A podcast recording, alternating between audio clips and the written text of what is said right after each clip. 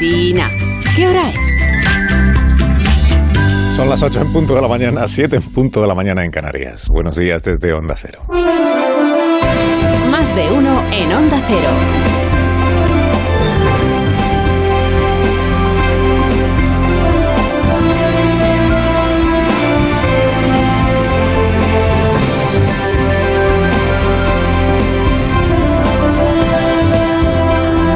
¿Cómo están? Bienvenidos a una nueva mañana de radio. Estamos en el primer día de noviembre ya del año 2022, penúltimo mes del 2022. Espero que esté disfrutando usted hoy del madrugón, eh, porque si está disfrutando del madrugón probablemente es porque ha elegido usted madrugar.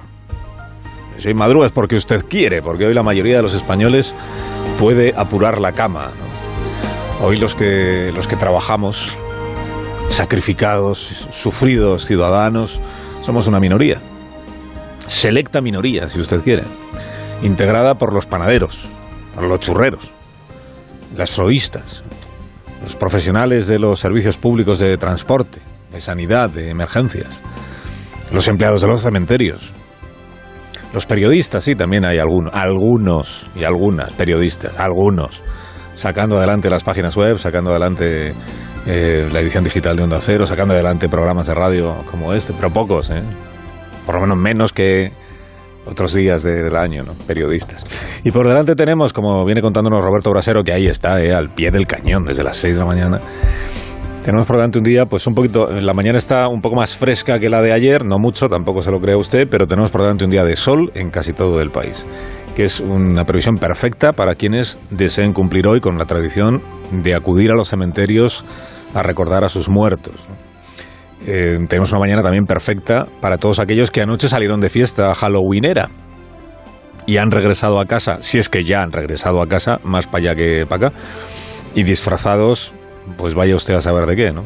Zombies, vampiros, niñas del exorcista, monjas sangrientas, he visto también, con llagas, pueblan los transportes públicos, mañaneros de nuestras grandes ciudades. En esta víspera de difuntos, en Brasil, el país sigue esperando a que el presidente al que el 51% de los votantes ha mandado respetuosamente al infierno, que es eh, Bolsonaro, se anime a manifestarse en público sobre el veredicto inapelable de las urnas de este domingo. Han pasado 30 horas ya desde que la victoria de Lula da Silva se confirmó y fue anunciada por los medios de comunicación de todo Brasil, con el escrutinio naturalmente en la mano, escrutinio oficial, bendecido por el Tribunal Electoral. Y hasta este momento, pues no se le ha escuchado una palabra a Bolsonaro sobre. Bolsonaro hasta el día 1 de enero sigue siendo el presidente de la República.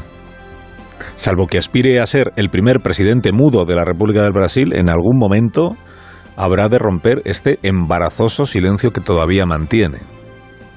Que es embarazoso porque alimenta la sospecha de que pudiera caer en la tentación de encastillarse y de alentar maniobras para complicar el traspaso de poderes.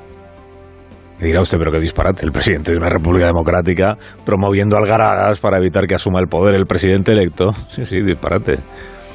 Justo eso es lo que sucedió en los Estados Unidos, acuérdese usted, hace un año y diez meses. Cuando Trump se negaba, y de hecho todavía no ha felicitado a Biden por su victoria electoral, y los partidarios de Trump, sin que él les desanimara, se dedicaban a organizar actividades de presión al, al Congreso y al, y al, Senado, al Capitolio, a la Cámara de Representantes, para que no se procediera, para que no se pudiera llegar a proclamar oficialmente la victoria de Biden. La escuela eh, Trump tiene a este Bolsonaro entre sus alumnos aventajados. De ahí, de ahí la relevancia que se le está dando al silencio de el todavía presidente. Todo lo que ha trascendido hasta este momento, lo contaba anoche Rafa La Torre en La Brújula, todo lo que ha trascendido desde el despacho de, clausura, despacho de clausura en el que está Bolsonaro, es que le ha, les ha dicho a sus ministros que él no va a impugnar el, escrutinio, o sea, que no va a poner en duda el resultado de las urnas, menos mal, pero que tampoco va a llamar a Lula da Silva para felicitarle por su victoria. Pues mire, si tampoco es necesario que lo haga. Hombre, es un gesto de cortesía, de buena educación y de buen encaje democrático. Llamar al ganador para felicitarle, por más que le detestes pero no es necesario que lo haga. Basta con que se dirija Bolsonaro al país en estas próximas horas para decir que las matemáticas no engañan y que el 51% de los votos es más que el 49%. Es decir, que el domingo él perdió la presidencia.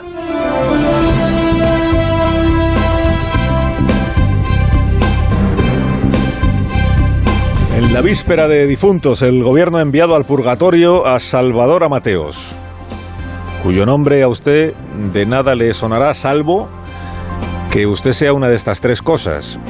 Residente en Ceuta, donde la señora Mateos era delegada de gobierno hasta el día de ayer. Integrante de alguna de las organizaciones de derechos humanos que vienen denunciando que el gobierno hace devoluciones en caliente de menores de edad. O le sonará el nombre en el caso de que usted sea la presidenta del hipódromo de la Zarzuela porque en ese caso eh, la señora eh, a la que han destituido es su madre. Paréntesis. La presidenta del hipódromo de la Zarzuela es Maricha Ruiz Mateos. Fue aupada a ese cargo después de apartarla de la jefatura de prensa del PSOE. Pasó de cancerbera de Adriana Lastra a gestora de una empresa pública que organiza carreras de caballos. ¿Qué cosas tiene la cuadra de Pedro Sánchez? Cierro paréntesis. Agencia de recolocación. ¿Por qué ha destituido el gobierno a su delegada en Ceuta? Pues el gobierno lo sabe, pero el gobierno no lo dice. Claro, en ausencia de mejor explicación, habrá que atender al hecho de que la señora Mateos está imputada en una investigación judicial sobre los menores que fueron entregados a Marruecos en mayo de 2021, contraviniendo la ley según la tesis de la Fiscalía. Mayo de 2021, acuérdese que fue la crisis de Ceuta, cuando el rey Mohamed VI que entonces todavía no se había convertido en el mejor amigo de Pedro Sánchez, promovió la llegada multitudinaria de personas a la ciudad autónoma, lanzándose esas personas al mar, ¿se acuerda usted? Y bordeando el espigón y arriesgando sus vidas. Alrededor de mil menores de edad entraron en aquella ocasión irregularmente en Ceuta. 55 de ellos fueron entregados a Marruecos en lo que el gobierno llamó retornos asistidos.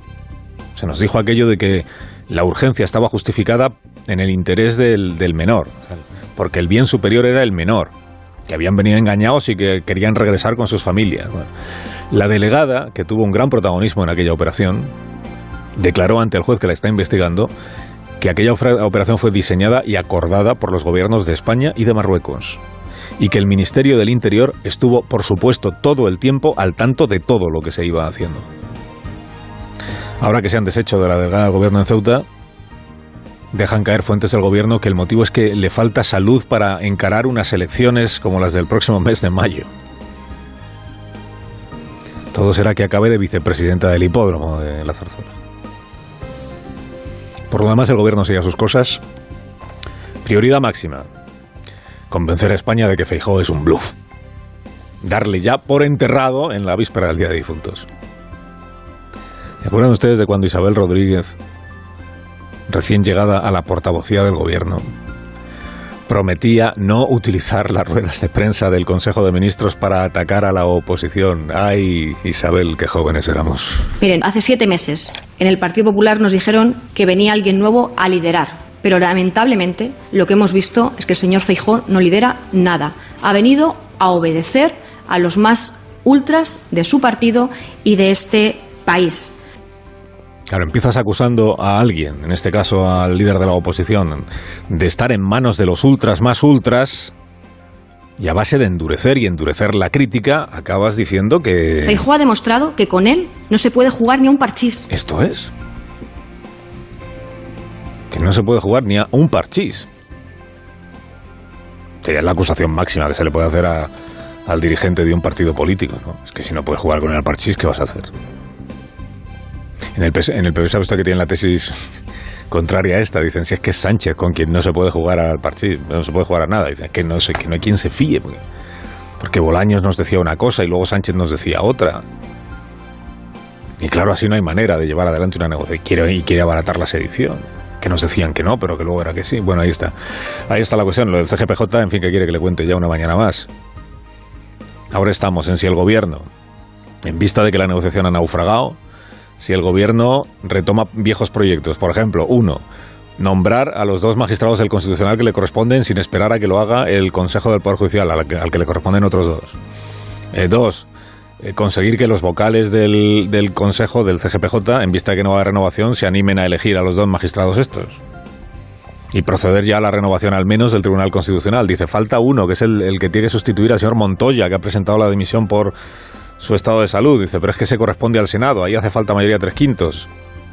Dos proyectos del, del gobierno. Dos. ¿Y si, y si, esto es lo que le está diciendo Podemos que haga, claro. ¿Y si recuperamos aquello que desechamos hace dos años? Que era, ya que nos ponemos a abaratar cosas, igual que abaratamos las penas de la sedición, ¿por qué no abaratamos la mayoría necesaria para elegir vocales del Poder Judicial? Si total tenemos mayoría absoluta con nuestros socios, es que Bildu, el PNV. Pues rebajamos las mayorías. Y así podemos elegir a los vocales sin el PP. Y que sean todos de los nuestros. Bueno, en el segundo puesto de las prioridades del gobierno aparece el, seguir cultivando el enamoramiento de sí mismo. Es un gobierno que no pasa un día, hoy porque es fiesta, pero no pasa un día en el que no nos cuente lo, bien que gestiona, lo bien que va el país, lo que trabajan, el esfuerzo que hacen, que se dejan la piel, que no la gestión de la, las, las entusiasmantes perspectivas económicas que ofrece el año que viene. Ayer se conocieron los datos europeos del mes de octubre y del tercer trimestre, la inflación y el, y el crecimiento económico. Conocidos estos datos, en lo que se refiere a la inflación, es verdad que nuestro gobierno puede decir, oiga, yo tengo menos inflación que la media de la zona euro, que está en el 10,7%. En España está por debajo del 8%. Yo tengo menos inflación que estos otros. Lo que el gobierno ya no podrá seguir diciendo, y mira que a la ministra Montero le gustaba, es eso de que somos líderes en crecimiento de la zona euro. Porque claro, la media de PIB de la zona euro en el tercer trimestre ha sido de un 0,2% de crecimiento, dos décimas igual que España, dos décimas. Pero es que Italia hizo un 0,5. Portugal hizo un 0,4 en el tercer trimestre. Alemania ha hecho un 0,3.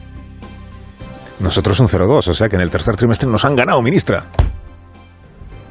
Y eso que Italia y Alemania, según admiten sus gobiernos respectivos, van camino de la recesión en el 2023.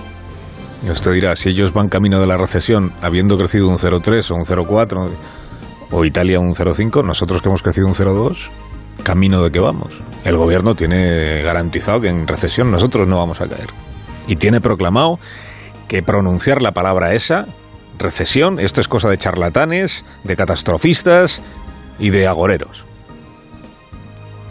En la víspera de difuntos, de previsiones incumplidas, están los cementerios llenos.